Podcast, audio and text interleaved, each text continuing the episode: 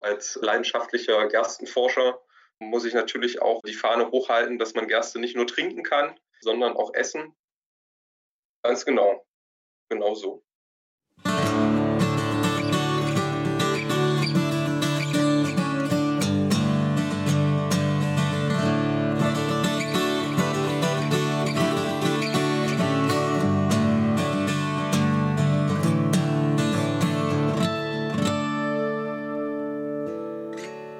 Jupp, jupp. Krautner Folge 2. Hallo. Hallihallo. Willkommen. Hier sind wir wieder mit Krautner, mit Kaspar. Und mit David. Grüßt euch.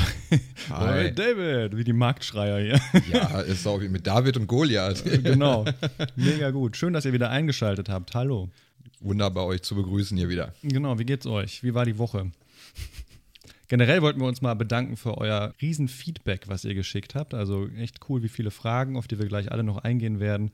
Und wir haben wahnsinnig viel Rückmeldung bekommen. Das ist echt nicht selbstverständlich und sehr schön. Ein Punkt war aber eben auch unsere Identität. Wer sind wir eigentlich überhaupt? Das haben wir, glaube ich, das letzte Mal gar nicht deutlich genug gemacht. Kann das sein, David? Anscheinend, ja. Genau, wer sind wir? Wir sind äh, beides Forscher am Institut für Pflanzenphysiologie an der RWTH in Aachen und sind dort tätig im Lehr- und Forschungsgebiet Biochemie und Molekularbiologie der Pflanzen und versuchen zu verstehen, wie sich Pflanzen gegen Krankheiten verteidigen. Und im Umkehrschluss möchten wir das Wissen dafür nutzen, um Pflanzen, die sich eigentlich nicht so gut verteidigen können, resistenter zu machen gegen Krankheiten. So ist es. Wir sind eigentlich beide studierte Biologen. Kaspar ist schon einen Schritt weiter als ich, Postdoc, Familienvater, Grundstückbesitzer. Dafür hat David hier wunderschöne, einen wunderschönen Balkon mit sehr vielen Pflanzen, die er auch irgendwann später dieses Jahr dann gerne äh, auch essen möchte, glaube ich. Ist so. Apropos Essen. Wir wollen hier auch eine, ich esse, ich esse gerade schon die ganze Zeit, wie ihr merkt. Tut mir auch leid. Hm, Ich muss kurz einen Schluck trinken. Ist, glaube ich, nicht so schlimm. Ich kann es auch weitermachen, ne? Wir haben eine neue Kategorie, die wir einführen wollen.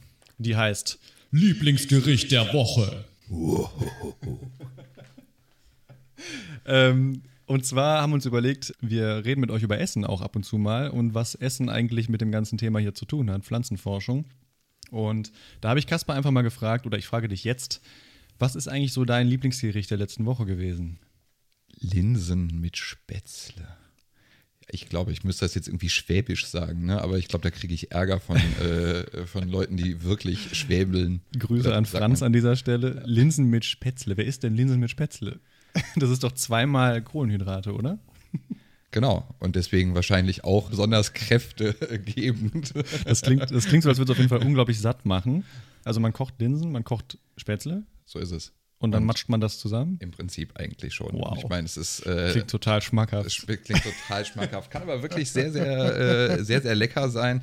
Und äh, ich glaube, man muss mal vielleicht in Schwaben gewesen sein und mal da vor Ort gegessen haben. Ist dann vielleicht auch so ein bisschen so, so eine Lokalromantik halt irgendwie. aber äh, bringt uns vielleicht auch so ein bisschen zu dem pflanzenbauerischen Aspekt. Wollte ne? ich gerade sagen, wusstest du eigentlich, dass Linsen hauptsächlich in Mischkultur angebaut werden in Süddeutschland? Weil Linsen sind so ein bisschen ähm, brüchige, ja, fragile Pflanzen und wenn die quasi nebeneinander gebaut werden, zum Beispiel mit Hafer oder Weizen oder irgendeinem anderen Getreide, was ein bisschen fester steht, dann stehen die besser. Man hat so eine Mischkultur, wo quasi schon beide Zutaten für dein Lieblingsgericht zusammenwachsen. Also du brauchst ja für Spätzle dann auch irgendeine Form von Getreidemehl. Und das wird eben gemacht, weil diese Mischkultur für beide Kulturen anscheinend besonders viele Vorteile mit sich bringt, wie eben diese Standfestigkeit, die äh, Abwehr von Schädlingen oder so Nährstoffbereitstellung im Boden, weil Linsen ja auch als Leguminosen Stickstoff besser fixieren können oder Stickstoff im Boden bereitstellen, wovon dann die andere Kultur profitieren kann. Interessant, oder? Und am Ende ist natürlich dann auch naheliegend, dass sich vielleicht so ein Gericht entwickelt hat, wenn beides schon zusammen auf dem Feld steht, dann landet es auch hinterher vielleicht zusammen im Kochtopf. Dann hat man das einfach mal ausprobiert. So wie Und Gur Gurken und Dill auch, ne? Kann man auch gut zusammen anbauen. Gurken und Dill. Äh, bei mir im Garten gerade Roggen und Wicke. Die Wicke äh, hangelt sich dann am Roggen hoch, am Winterroggen. Und äh, ich, ich gucke mal, wie das wird. Ist ja die erste Generation, der ich das ausprobiere. Alles klar, Linsen mit Spätzle, so, so, verstehe. Ja, und was ist dein Gericht der Woche, David? Also im Moment ist ja Bärlauchzeit. Ne? Also wenn man durch den Wald spazieren geht, falls man das heute überhaupt noch macht, dann riecht es ja im Moment sehr nach Knoblauch. Also Das liegt an dem Bärlauch, der überall wächst. Und den haben wir mal abgeerntet und Bärlauchpesto gemacht. Das war sehr lecker. Nudeln mit Bärlauchpesto. Und dabei ein wichtiger Aspekt, ne? Ich meine, äh, wenn man Bärlauch zu stark erhitzt, dann geht das Aroma verloren. Der Bärlauch enthält auch viele, wie der, wie der Knoblauch eben auch viele reaktive Schwefelverbindungen. Und ich glaube, deswegen ist ein Grund, warum man den vielleicht auch ein bisschen schonender behandeln soll. Das Aroma geht relativ flott verloren. und genau. deswegen schonend behandeln. Pesto ist also eine ziemlich gute Zubereitungsform für einen äh, Bärlauch. Und ähm, Über die Inhaltsstoffe des Bärlauchs werden wir wohl auch noch irgendwann reden. Vielleicht in einer der nächsten Folgen. möglicherweise, weil die Assoziation bei uns am Institut zu den Knoblauchgewächsen, zu den Lauchgewächsen äh, allgemein relativ groß ist und zu dessen Inhaltsstoffen und der Nutzbarkeit der Inhaltsstoffe.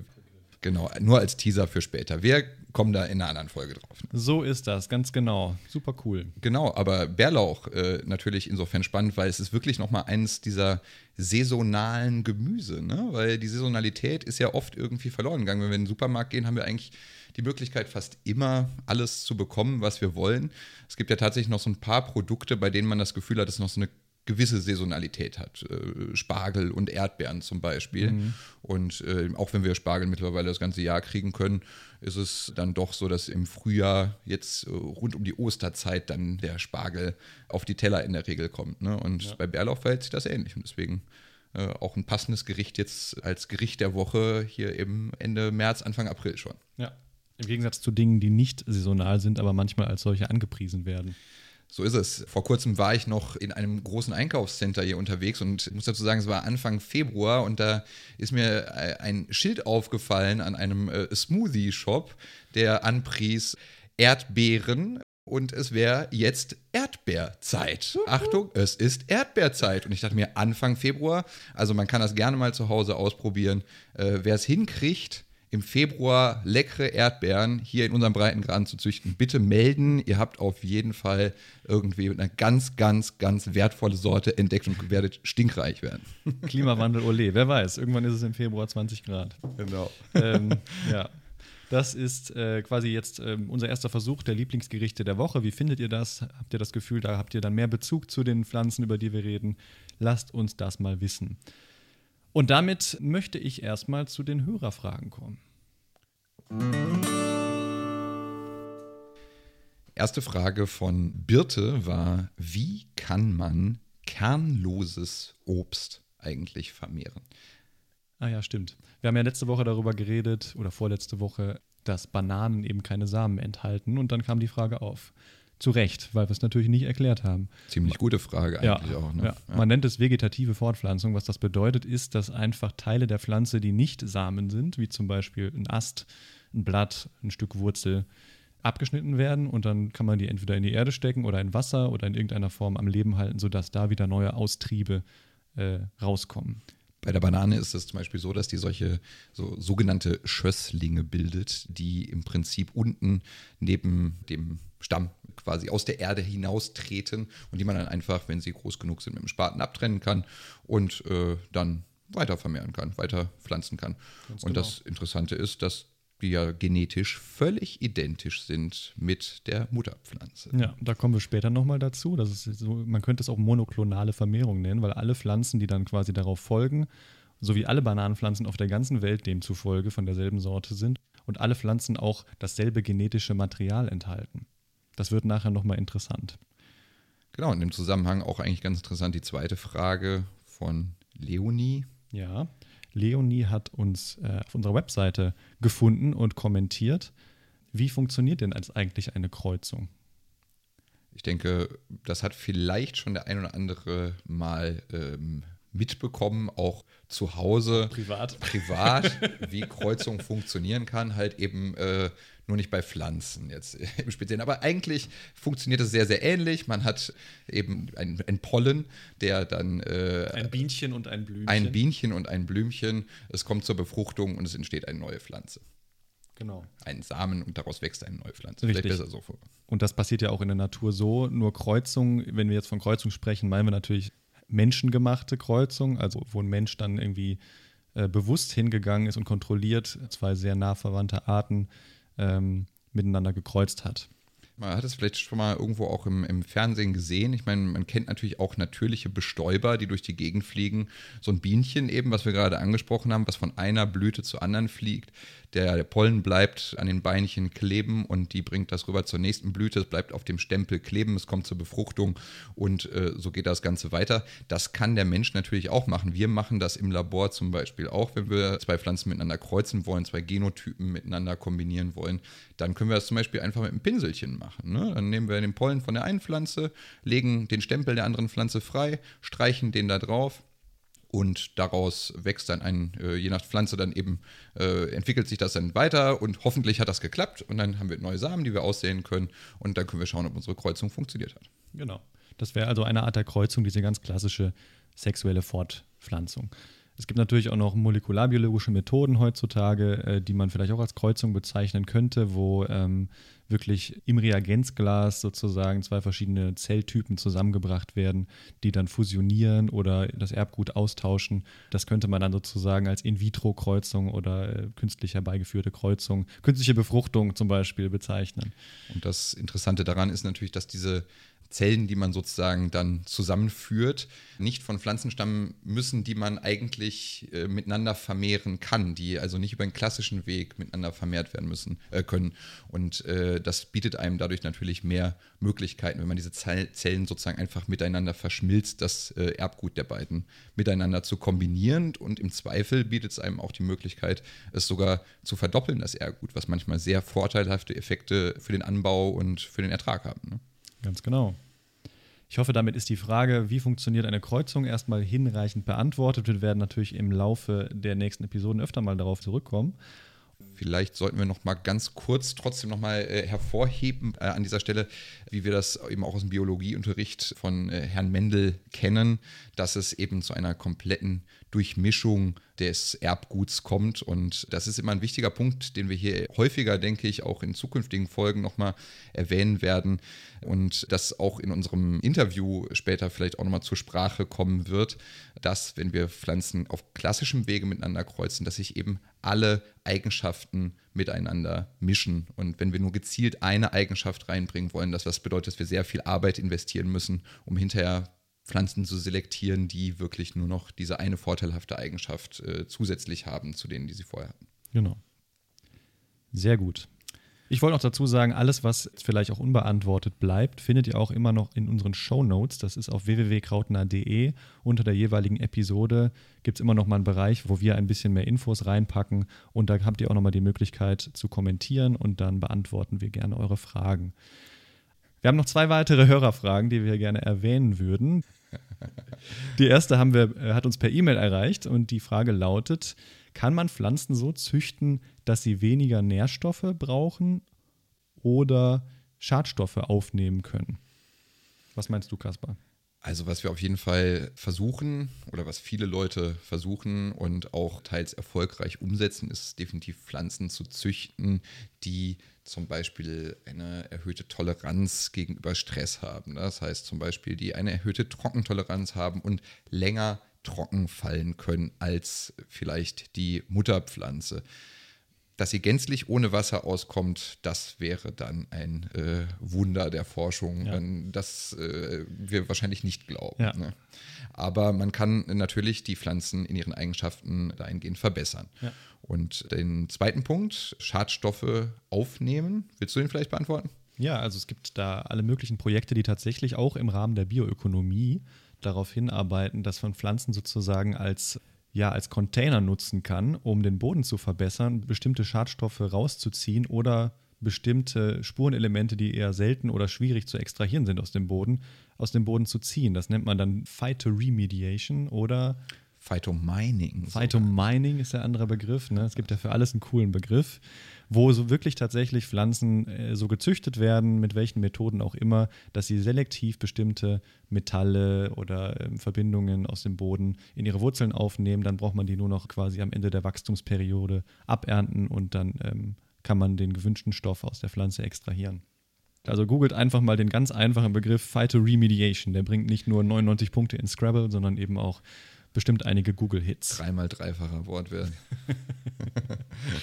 Und die Genau. letzte Frage. Der, Deutsch, äh, der deutsche Begriff dafür ist übrigens Phytosanierung, wie ich hier eben Phytosanierung. gerade, äh, nochmal nachgelesen habe. Das klingt so ein bisschen wie. Ich bin mir gar nicht sicher, ob das stimmt. Okay. Entschuldigung, können Sie mal meine Pflanzen sanieren? Die, die, die Quelle sollten wir nochmal überprüfen. hier. Mal gucken. Und die letzte Frage, die wir hier noch einbringen wollen, ist von Coco über Instagram. Sie schreibt: Kann man blühende Zierpflanzen bienenfreundlicher züchten? Ich kann mir vorstellen, dass das geht. Ich weiß nicht, ob Bestrebungen derzeit in die Richtung gehen, aber es sollte eigentlich machbar sein, weil man eben die Genetik schon kennt, zum Beispiel der Nektarproduktion in bestimmten Blütenpflanzen, da eben die noch mehr voranzutreiben, um noch mehr äh, Bestäuber heranzulocken. Und ich würde sagen, das ist möglich.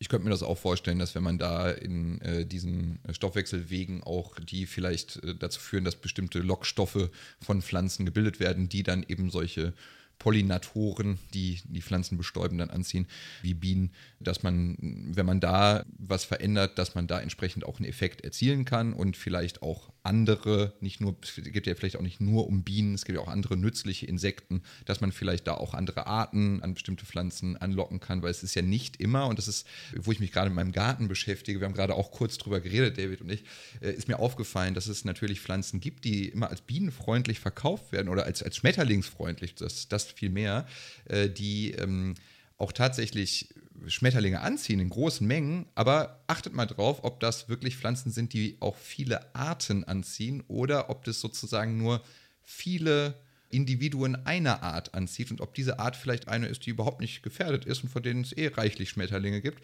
Und dann ist es vielleicht schlauer, eine andere Art, äh, eine andere Pflanze anzubauen, die eher fördert, dass eben verschiedene Arten auch an ihre Nahrung kommen. Ja. Da mal drüber nachdenken. Genau. Und wo wir gerade dabei sind ähm, mit Bienen und Schmetterlingen und so, guckt mal, dass ihr euren Balkon mit irgendwelchen Blumen, die ihr irgendwo kauft, äh, ausstattet. Jetzt gerade brauchen die Insekten natürlich besonders viel Nektar. Und wenn ihr einen Garten habt, wäre jetzt auf jeden Fall der gute Zeitpunkt, um zu planen, was man alles anbauen kann, damit man über die ganze Saison hinweg ähm, was hat, was, äh, was eben für die Bienchen äh, da zur Verfügung steht. Es kann auch sein, dass wir in der nächsten Episode ein bisschen mehr über das Gärtnern noch zu sprechen kommen. Das Ähm, ist möglich. ja, also wie ihr seht, müssen Forscher, Pflanzenzüchter, Pflanzenforscher immer sehr viele Dinge beachten. Es gibt nicht zu wenig Themen, an denen wir gleichzeitig arbeiten müssen. Und da es in dieser Folge auch ein bisschen um Biodiversität, also Vielfalt in der Welt der Pflanzen, aber auch in der Welt der Kulturpflanzen gehen soll, haben wir mal ein kleines Gespräch geführt mit Robert Hoffi, das wir euch jetzt gerne vorspielen würden.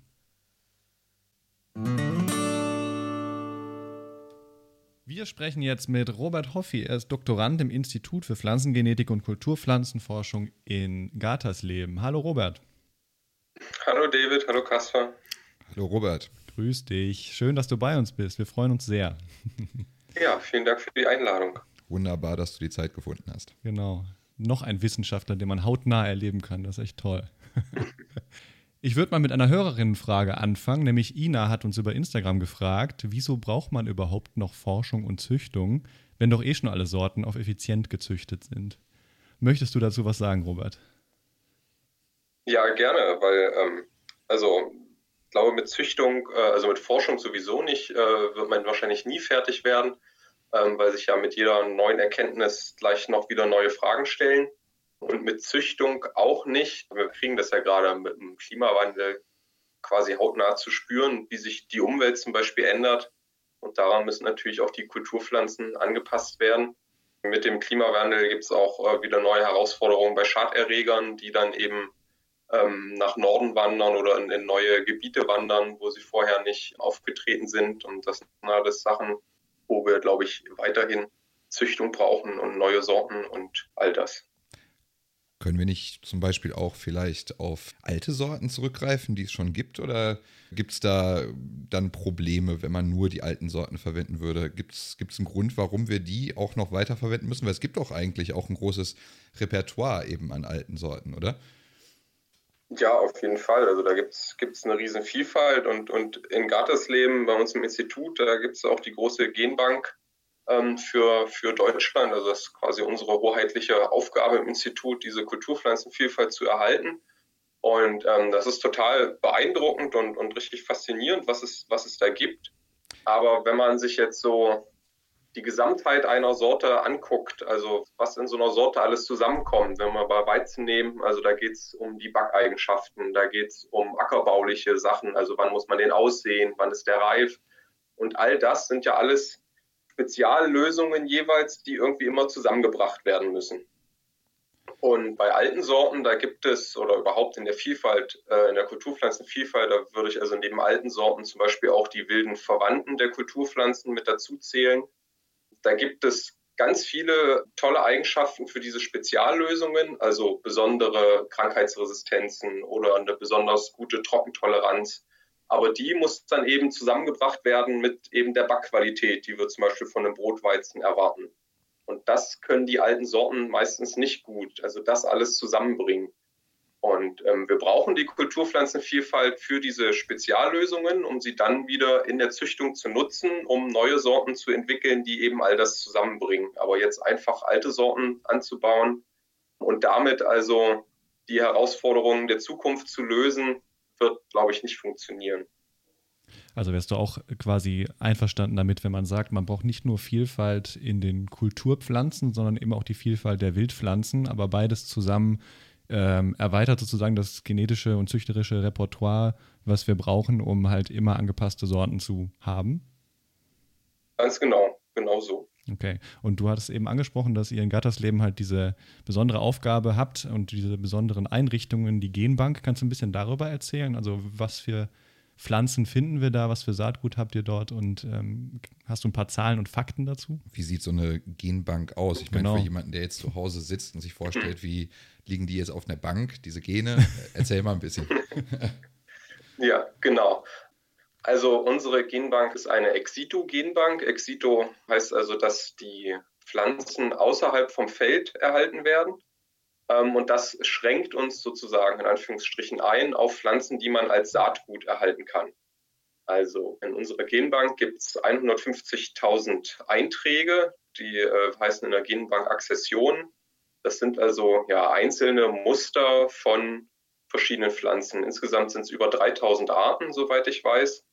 Wobei man sagen muss, dass die hohe Zahl der Akzessionen, also die hohe Zahl der Einträge, kommt daher, dass wir zum Beispiel sehr, sehr viele Einträge für Gerste und Weizen haben. Also es sind um die 20.000 verschiedene Muster für Gerste. Ähm, und die hohe Zahl der Arten, also diese über 3000 Arten, kommt daher, dass ähm, zum Beispiel auch viele Kräuter, viele Medizinpflanzen ähm, erhalten werden, von denen man dann manchmal pro Art nur ein Muster hat. Aber es sind eben sehr viele Pflanzen, also eben Kräuter, eine große Mohnsammlung gibt es zum Beispiel. Mhm. Mit 20.000 genau, Gersten, mit 20.000 Gersten ist wahrscheinlich auch der, die Vielfalt im Bierbrauen auch erstmal gesichert. Ne? genau, das ist, das ist abgesichert, der Whisky ist abgesichert. Gott sei Dank. Und ja. ähm, die Futtergerste auch. Genau, und wie, wie muss man sich das vorstellen? Also die eigentliche Erhaltung, die Einlagerung, das sind ähm, einfach große Kühlkammern oder es gibt ein eigenes Kühlhaus mit mehreren Kühlkammern. Und da sind das wirklich hohe Regale einfach und in denen stehen tatsächlich Weggläser ähm, mit, diesen, mit diesem Saatgut drin. Also für jede, für jede Akzession ein so ein Wegglas. Und das ist sozusagen die Lagerung, einfach das Aufbewahren. Was den großen Aufwand bei dieser Erhaltung ausmacht, ist eben jedes Jahr sozusagen turnusmäßig zu testen, sind diese eingelagerten Proben, also dieses Kühlhaus, da stehen die bei minus 18 Grad und halten sich relativ lang. Wie, lang, lang ist halt ah, sehr, ah, das ist genau, das ist sehr von der Art abhängig, also das ist äh, sehr unterschiedlich und deswegen wird in regelmäßigen Abständen werden kleine Proben genommen und dann äh, im Keimlabor getestet, wie gut das Saatgut noch keimfähig ist. Und wenn eben die Keimfähigkeit unter eine bestimmte Schwelle sackt, ich glaube, das sind 80 Prozent, oder auch wenn einfach die Menge an eingelagertem Saatgut zu gering wird. Also die Genbank ist ja für alle zugänglich. Also jeder Privatmensch, jede Forschungseinrichtung kann äh, sich an die Genbank wenden und Proben bestellen. Und wenn eben dadurch eine Akzession einfach die Menge an Saatgut zu gering wird, dann wird diese Akzession im Feld wieder angebaut, eine Saison lang. Das macht ihr auch bei euch. Genau, das machen wir bei uns äh, auf dem Gelände. Da gibt es also extra Felder eben für, wo dann in kleinen Parzellen, die sind bei Getreide, sind die, glaube ich, so ungefähr einmal zwei Meter groß, werden dann diese Akzessionen ausgesät. und dann stehen die eben eine Saison lang. Also die, die, ähm, die Wintergerste zum Beispiel wird natürlich dann im Herbst ausgesät und steht dann bis zum Sommer. Und jetzt gerade so im März ist halt dann die Frühjahrsaussaat für Frühjahrsgetreide, für die Kohlpflanzen und so weiter. Und dann stehen die also eine Saison im Feld und werden dann geerntet. Viele von, also die werden alle äh, von Hand geerntet, um eben wirklich nur die Akzession sauber zu ernten und auch alles ähm, davon zu bekommen. Und dann geht nochmal eine sehr große, sehr viel Arbeit im, im Herbst und Winter, ähm, wird dann gebraucht, um das Saatgut zu säubern, ähm, Akzessionen rein zu sortieren und dann wieder zu trocknen und einzulagern, wieder in die Weggläser. Wow. Vielleicht kann ich dazu auch nochmal eine Frage stellen. Ähm, wo, von wem bekommt ihr denn äh, das Saatgut überhaupt, was ihr einlagert? Das, ich gehe mal davon aus, dass ihr das nicht alles selber gesammelt habt, so wie sich die äh, Hörer zu Hause das vielleicht vorstellen, wie der Biologe mit dem Schmetterlingsnetz durch die Gegend läuft, tut ihr das wahrscheinlich ja nicht die ganze Zeit und seid unterwegs durch die Welt tourend und sucht nach neuen äh, Gerstensorten. Wo bekommt ihr die her? Und dann die zweite Frage vielleicht gleich hinterher. Macht euch das nicht auch Probleme, wenn ihr vielleicht aus einem ganz anderen Bereich, äh, aus einer ganz anderen geografischen Region vielleicht eine Sorte bekommt? Könnt ihr die überhaupt gut bei euch nachziehen? Also zur Sammlung, da ähm, ist es heute tatsächlich relativ wenig, dass noch Sammlungen im Feld gemacht werden. Aber das ähm, Gros der Arten oder das Gros dieser Akzessionen kommt tatsächlich von solchen Sammelreisen. Also die Genbank ist der älteste Teil des Instituts sozusagen, geht ähm, zurück schon, also das Institut ist 1942 gegründet worden und ich glaube, die Sammlungen haben noch etwas eher angefangen. Und dann auch, also die, der Hauptteil wurde so in den 1950er Jahren dann gesammelt. Da kommt das tatsächlich her. Dann ist einiges auch aus dem Austausch mit anderen Genbanken. Also ich weiß, dass es zum Beispiel Austausch mit afrikanischen Genbanken gab.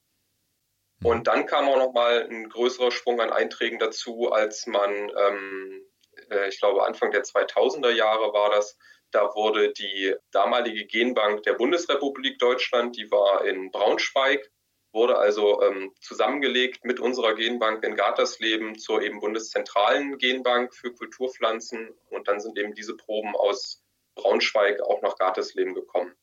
Das ist so ähm, das Grobe, wie das zusammenkommt. Neue Einträge gibt es von noch wenigen Sammelreisen, die ab und an tatsächlich immer noch stattfinden.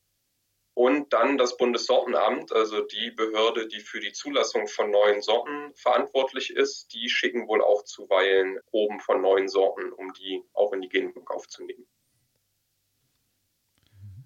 Und dann äh, der Anbau von Pflanzen aus anderen geografischen Regionen.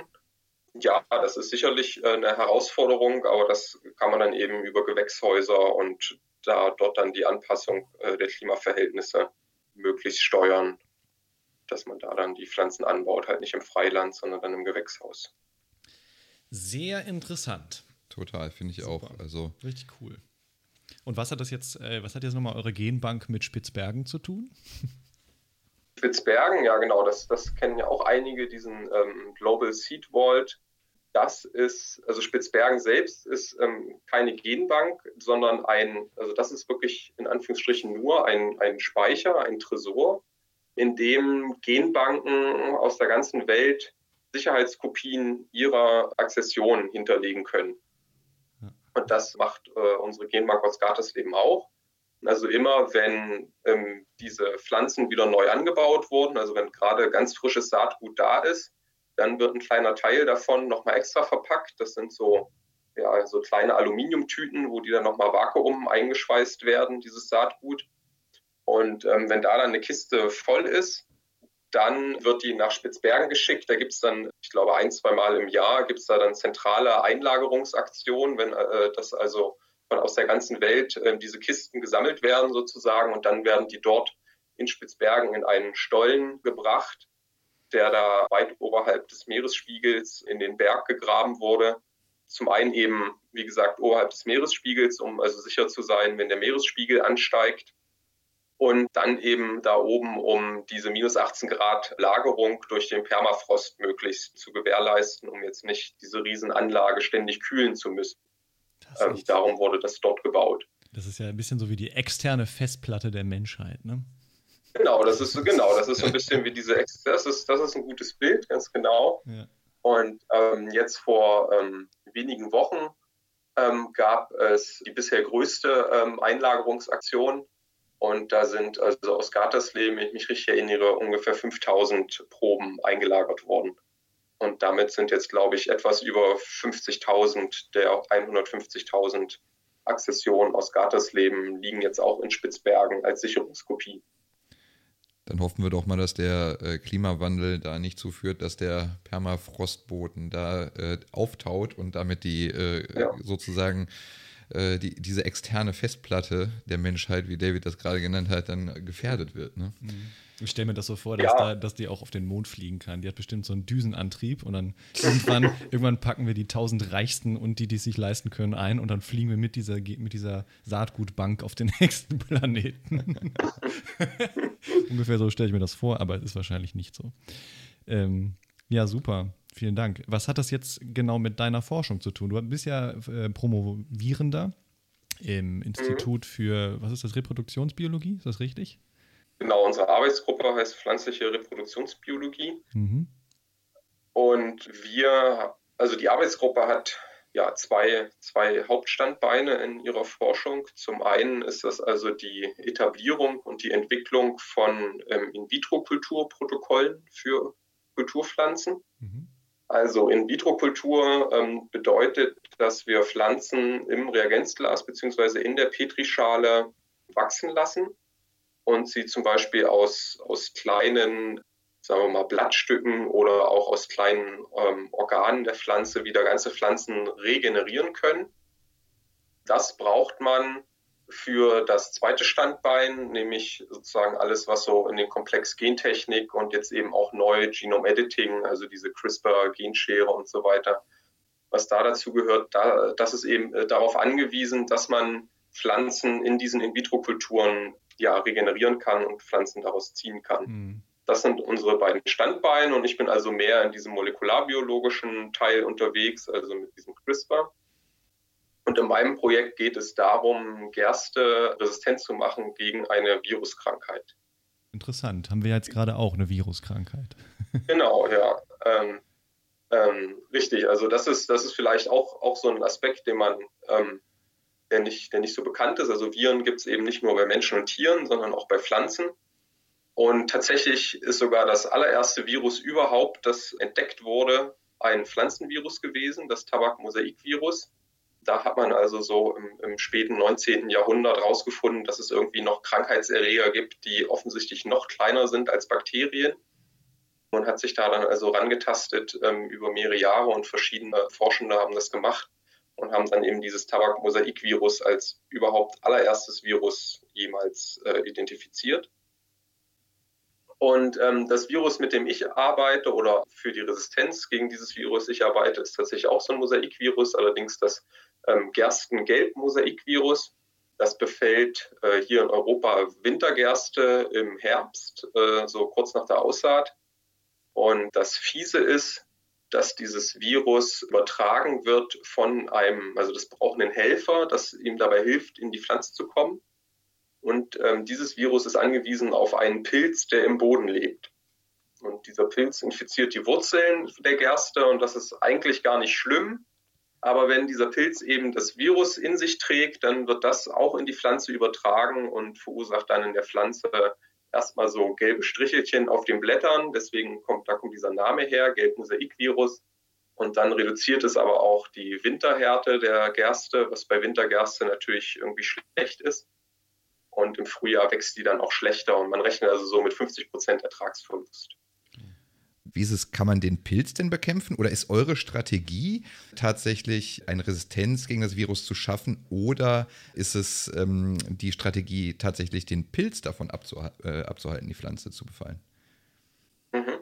Sehr gute Frage. Ähm, dieses, ähm, also diesen Vektor bekämpfen, das macht man bei anderen Viren. Zum Beispiel ähm, gibt es Getreideviren auch, die von Blattläusen übertragen werden. Und da ähm, setzt man dann Pflanzenschutzmittel gegen die Blattläuse ein, hauptsächlich um die Infektion mit dem Virus zu verhindern. Also die Blattläuse machen eigentlich gar nicht so einen großen Schaden äh, unbedingt, dass es der Wert wäre, ähm, die zu bekämpfen, aber die Viren, die sie übertragen können, machen den größeren Schaden. Bei dem Pilz im Boden ähm, ist das Problem, dass man denen mit Pflanzenschutzmitteln irgendwie nicht beikommt. Also der steckt eben im Boden bis zu 60 Zentimetern Tiefe und bildet auch Sporen, die also bis zu zehn Jahre ähm, regenerationsfähig sind. Also da kommt man mit Pflanzenschutzmitteln oder auch mit einer Fruchtfolge, mit einer praktikablen eigentlich nicht hin, den irgendwie so ähm, oder damit in Schach zu halten.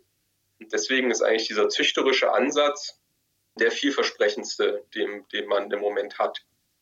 Und es gibt auch eine Resistenz, die in der ähm, Wintergerstenzüchtung sehr vielfältig genutzt wird, die also diese Interaktion zwischen Virus und Pflanze so verhindert, dass die Erbinformation des Virus nicht in Protein übersetzt werden kann.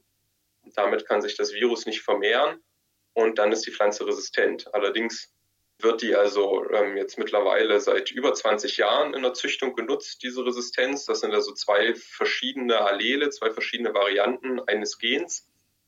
Ähm, und erste Virusstämme fangen eben an, diese Resistenz zu überwinden. Und darum ist unser Ziel jetzt, ähm, einen neuen Resistenzmechanismus für die Züchtung verfügbar zu machen. Schaut ihr euch dann auch in eurer Genbank um? Also ihr habt ja 20.000 Gerstensorten, wie du gesagt hast. Ähm, da werdet ihr wahrscheinlich auch mal nachschauen oder nachgeschaut Ganz haben. Genau. Ganz ja. genau. Da, da, kommt jetzt, da kommt jetzt die Genbank sozusagen wieder ins Spiel.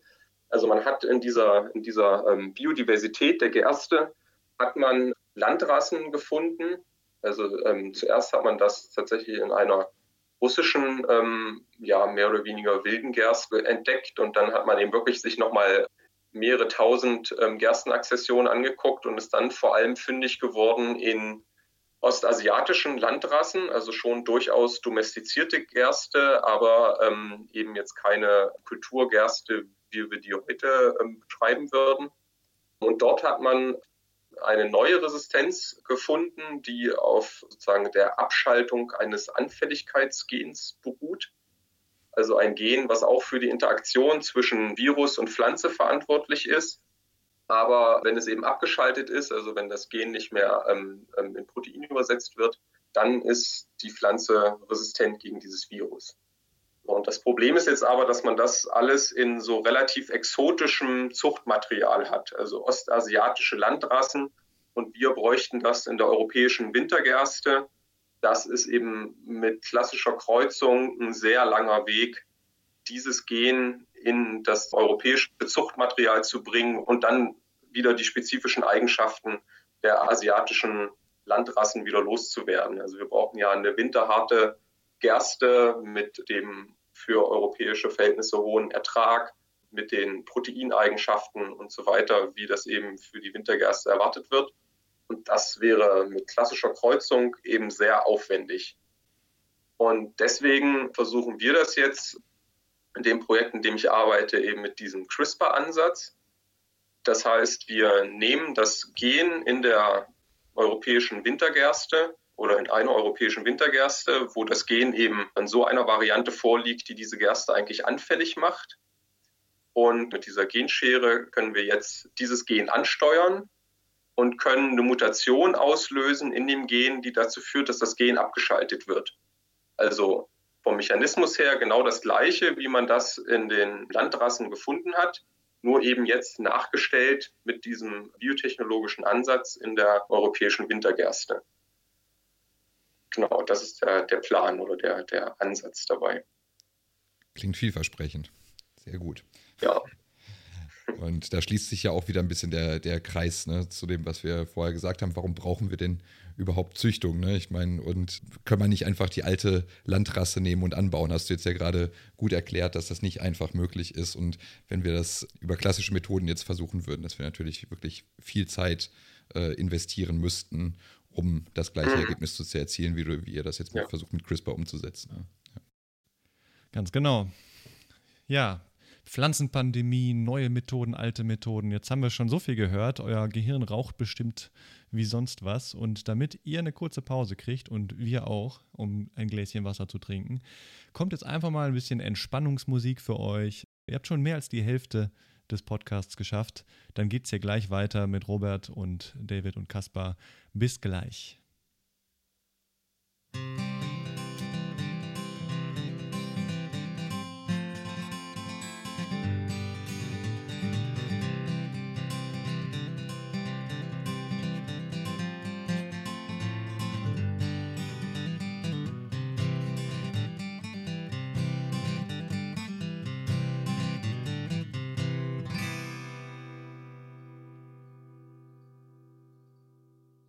Ja, Robert, unser Dr. Drosten der Pflanzenpandemien, vielen Dank für dieses Gespräch.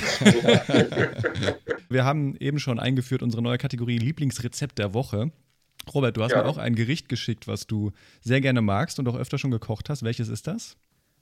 Das ist ein Graupensalat. Wie sollte es anders sein? Also als äh, leidenschaftlicher Gerstenforscher muss ich natürlich auch äh, die Fahne hochhalten, dass man Gerste nicht nur trinken kann, ähm, sondern auch essen. Und Ja. äh, die Graupensuppe hat ja immer so ein bisschen so ein, so ein wird immer so etwas despektierlich äh, angeguckt. Irgendwie, weiß nicht, ich kenne das noch so aus dem, aus dem Schulessen früher und ja, das war vielleicht immer nicht das Dollste, Welcher aber Schule warst du denn? ähm, Aber Graupen sind, äh, Graupen sind Gerstenkörner, ne? Quasi Das Genau, pulsiert. vielleicht mal kurz sind- erklären für die, für die Genau. äh, Hörer da draußen. Ja. Ja, richtig. Also Graupen sind Gerstenkörner, die kriegen so eine runde Form, weil ähm, die geschliffen werden müssen. Also bei der Gerste ist um das Korn fest verwachsen eine Hülle nochmal. Der normale Brotweizen hat das nicht, aber die Gerste hat das eben. Da ist die, also diese Hülle fest verwachsen mit dem Korn. Und das kann man eben nicht essen. Also das kann man zumindest als Mensch nicht, nicht kauen und auch nicht verdauen.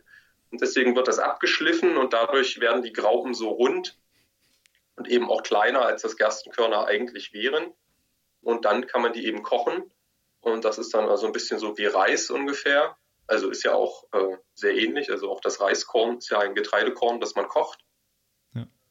Und ähm, in diesem Graupensalat, da kommt das Ganze dann zusammen noch mit roter Beete, also auch so ein, ein ähm, altes und unterschätztes Gemüse, was man aber auch wunderbar im Garten zum Beispiel anbauen kann.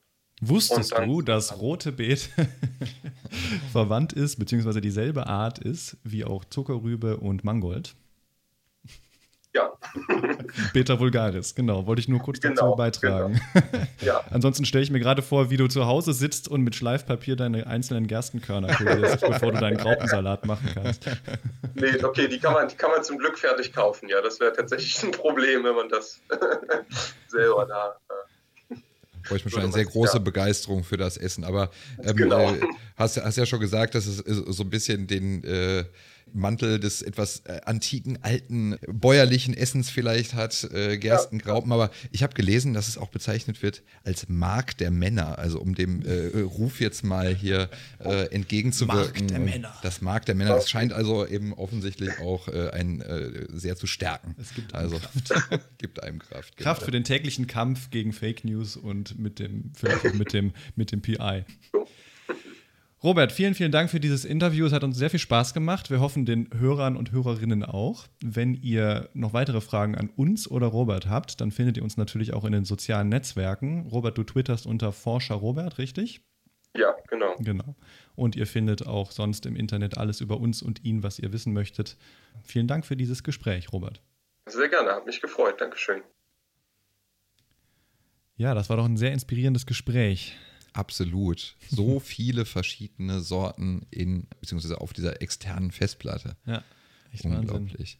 Und da haben wir ja auch gerade schon gelernt, dass es äh, nicht immer nur vorteilhaft ist oder erwünscht ist, so eine breite Sortenvielfalt, wenn man sich eben auch mal beide Positionen versucht klar zu machen. Auf der einen Seite auf dem Acker natürlich, ähm, wenn ich mir vorstelle, dass ich nur eine einzige Sorte anbaue und dann kommt ein Erreger, der diese Pflanze wirklich effektiv angreifen kann, die Pflanze wird wahrscheinlich draufgehen und wir haben gar keinen Ertrag. Dadurch ist es natürlich auch logisch, wenn wir mehr Vielfalt auf dem Acker haben, dass wir diesem Risiko etwas aus dem Weg gehen können. Ja, weil wir das, sozusagen immer eine Sorte in petto haben, die im Zweifel die andere ersetzen kann, zum Beispiel. Genau.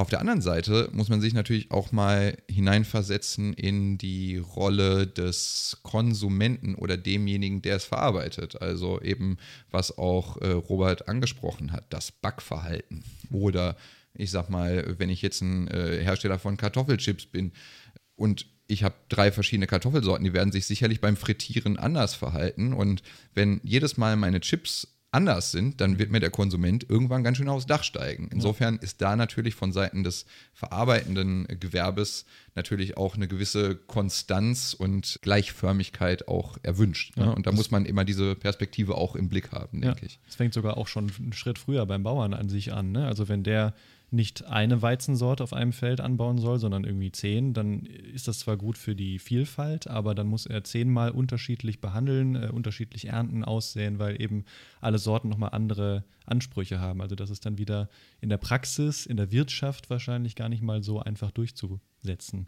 Ja, der wird sich wahrscheinlich gut überlegen, ne, ob er das äh, einmal koordiniert alles machen kann oder immer kreuz und quer und einen sehr, sehr komplexen Fahrplan dann quasi hat. Genau. Ne? Das muss man natürlich auch nachvollziehen können. Und ich denke, was auch immer ein wichtiger Punkt ist, dass wir als Konsumenten halt auch einen recht großen Einfluss darauf haben, ähm, ja, wie, wie, und ob sich neue Sorten eigentlich durchsetzen. Das haben wir auch öfters mal auf Konferenzen zum Beispiel als Thema. Es ist ganz toll, wenn wir eine neue Sorte züchten oder gezüchtet wurde oder ähm, mit anderen Verfahren, äh, gentechnischen Verfahren meinetwegen hergestellt wurde. Es hilft vielleicht nicht, wenn sie dann resistenter ist, wenn sie vom Konsumenten nicht gekauft wird. Ja, ne? Das also gilt das unabhängig von der Methode. Also wenn irgendwas nachher nicht gekauft wird, dann ist es weder für den Bauern noch für den Züchter, äh, also für die gesamte Industrie dahinter einfach nicht interessant, sowas anzubauen. Genau, der Kunde hat eine gewisse Präferenz, sei es jetzt zum Beispiel, ich finde ich find Wein ist da immer ein äh, tolles Beispiel.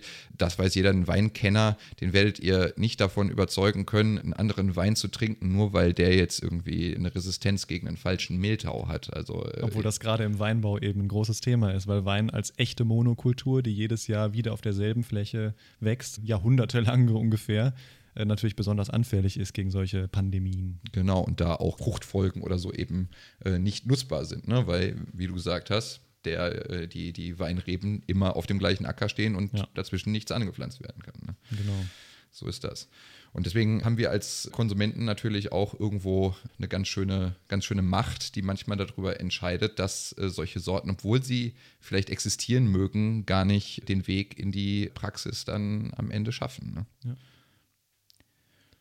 Gut, und ein Beispiel von einer ganz gigantischen Monokultur.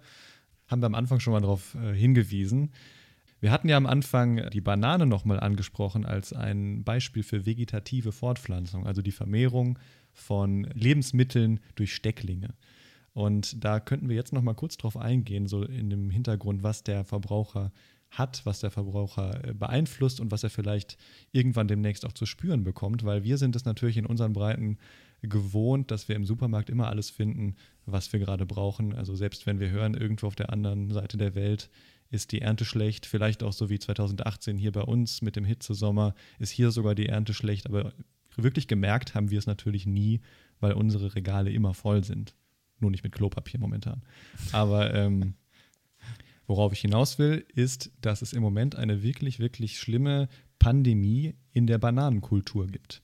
Und zwar ist die Banane, die wir anbauen, das ist die Sorte Cavendish, überall auf der Welt dieselbe. Und zwar nicht nur dieselbe Sorte, sondern tatsächlich genetisch identisch, weil, wie gesagt, klonale Vermehrung und dadurch stammen sozusagen alle Pflanzen voneinander ab und wurden in irgendeiner Form in Stecklingen oder in Schösslingen vermehrt. Das bedeutet also, eine Krankheit, die in Asien in der Bananenkultur ausbricht, kann genauso eine Bananenkultur in Australien, wie jetzt 2015 gesehen, befallen oder auch, wenn es ganz schlimm kommt, dann in Südamerika, was der Hauptproduzent von Bananen ist. Und das hat man schon mal gesehen. Anfang des 20. Jahrhunderts gab es eine andere Banane. Das ist ja das total Verrückte. History repeating. Ja, wirklich. Also es gab eine Bananensorte, die hieß Gros Michel. Und die ganz Alten unter uns, die werden sich noch erinnern, wie lecker die war. Und die hatte auch eine relativ dicke Schale und konnte dadurch ganz gut transportiert werden und so weiter. Aber diese Banane ist tatsächlich durch die sogenannte Panama-Krankheit dahingerafft worden. Panama-Krankheit, auch äh, TR1 war das damals das Isolat, heute heißt das Isolat TR4, ist ein bodenbürtiger Pilz, Fusarium oxysporum, der durch die Wurzeln die Pflanzen befällt und sozusagen die, ähm, die Wasserstoffzufuhr, Wasser. Wasserstoff, nochmal neu, der sozusagen die Wasserzufuhr abschneidet und dadurch vertrocknet die Pflanze komplett. Und dieses Isolat TR1, dieser Panama-Krankheit, hat damals diese Sorte Gros Michel dahin gerafft und die ist tatsächlich ausgestorben. Und jetzt passiert das Gleiche wieder. Jetzt passiert das gleiche wieder. Also wie gesagt, Ausbruch in Asien von Panama-Krankheit TR4 vor ein paar Jahren und 2015 ging halt der Sprung rüber nach Australien, sodass man das auch wirklich schon als Pandemie bezeichnen kann.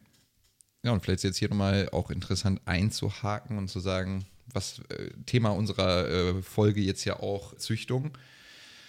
Banane, haben wir erklärt, wird vegetativ vermehrt. Mit Züchtung ist da halt einfach gar Genau. nicht so viel. Also ähm, Vor 100 Jahren hatte man noch das Glück, dass es noch die Cavendish und ein paar andere Sorten gab als Auswahl. Ne? Also, dass man dann einfach umspringen konnte auf eine andere Sorte, an die man sich jetzt mittlerweile gewöhnt hat als Verbraucher. Man weiß, wie die Banane schmeckt, man hat sich daran gewöhnt. Aber jetzt gerade gibt es keine Alternative. Es gibt keine Bananenkultur, die jetzt einfach so übernehmen kann, die alle Anforderungen von Anbau über Logistik, über Verbraucherpräferenz erfüllt. Und deswegen stehen die Bananenzüchter jetzt gerade vor einer großen Frage. Aber auch hier kann man sich natürlich Strategien zu Nutzen machen, wie wir es gerade in ähnlicher Weise auch vom Robert gehört haben, dass man natürlich auch wieder in Wildformen schauen kann. Und da gab es auch, wie er das gerade beschrieben hat, haben die ja auch Forschungsreisen gemacht und nach bestimmten Gerstenakzessionen da sozusagen gesucht und gefunden.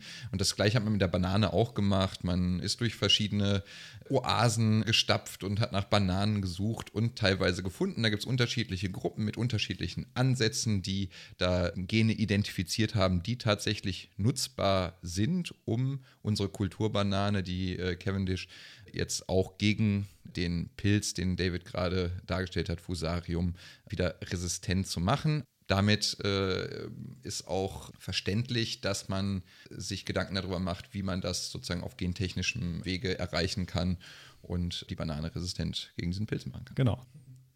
Gibt natürlich auch noch ein paar andere Bananen tatsächlich noch auf der Welt. Ne? Ich meine, wer mal, wer mal gereist ist, äh, Ja. der weiß aber auch, Ja, aber es sind wie schön es ist. Ja, Ja, genau. Das wie, ist wie, eben das Ding. lecker. Ja, die sind super lecker, diese kleinen roten zum Beispiel und so. Da schwärmt man davon, wenn man in Thailand unterwegs war oder so.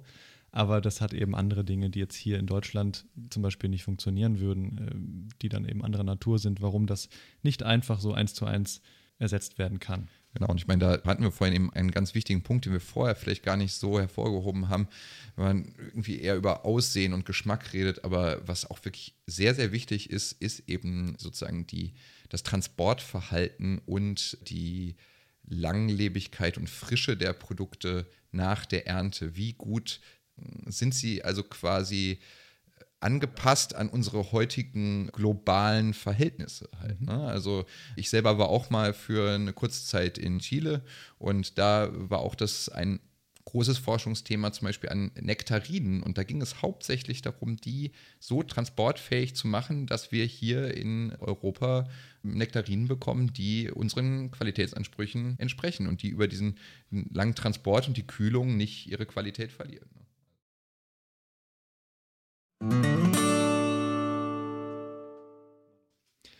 Wir haben darüber geredet, warum Vielfalt besser ist als Einfalt, warum es immer gut ist, nicht nur draußen in der Natur viele Sorten und viele Arten zu haben, sondern auch bei uns in der Kulturlandschaft. Und wir freuen uns auf eure Rückmeldungen zu dem Thema. Habt ihr noch Fragen dazu? Ist irgendwas ungeklärt geblieben? Ganz bestimmt einiges. Also es gibt ja unzählige Beispiele dafür, wo jetzt Pflanzenzüchter akut und Pflanzenforscher akut äh, benötigt werden. Es fällt uns ja schon schwer genug, uns zu fokussieren. Scheinbar, ja. Nächste Woche wollen wir mit euch über das Gärtnern reden. Mehr möchte ich jetzt noch gar nicht verraten, aber so ein bisschen mehr aus euch rauskitzeln, ein Urinstinkt, den wir vielleicht alle haben, also wirklich rauszugehen, mit den Händen in der Erde zu wühlen und irgendwie sich so ein bisschen auszutoben im Garten.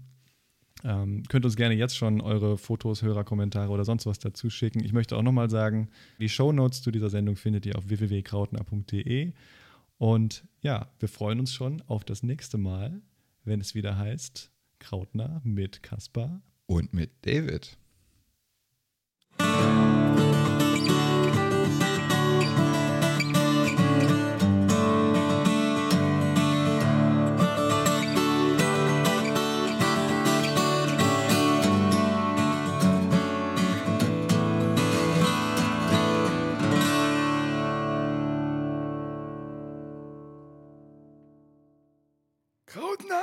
Teil des Hochschulwettbewerbs im Rahmen des Wissenschaftsjahres 2020 und wird gefördert von Wissenschaft im Dialog und dem Bundesministerium für Bildung und Forschung.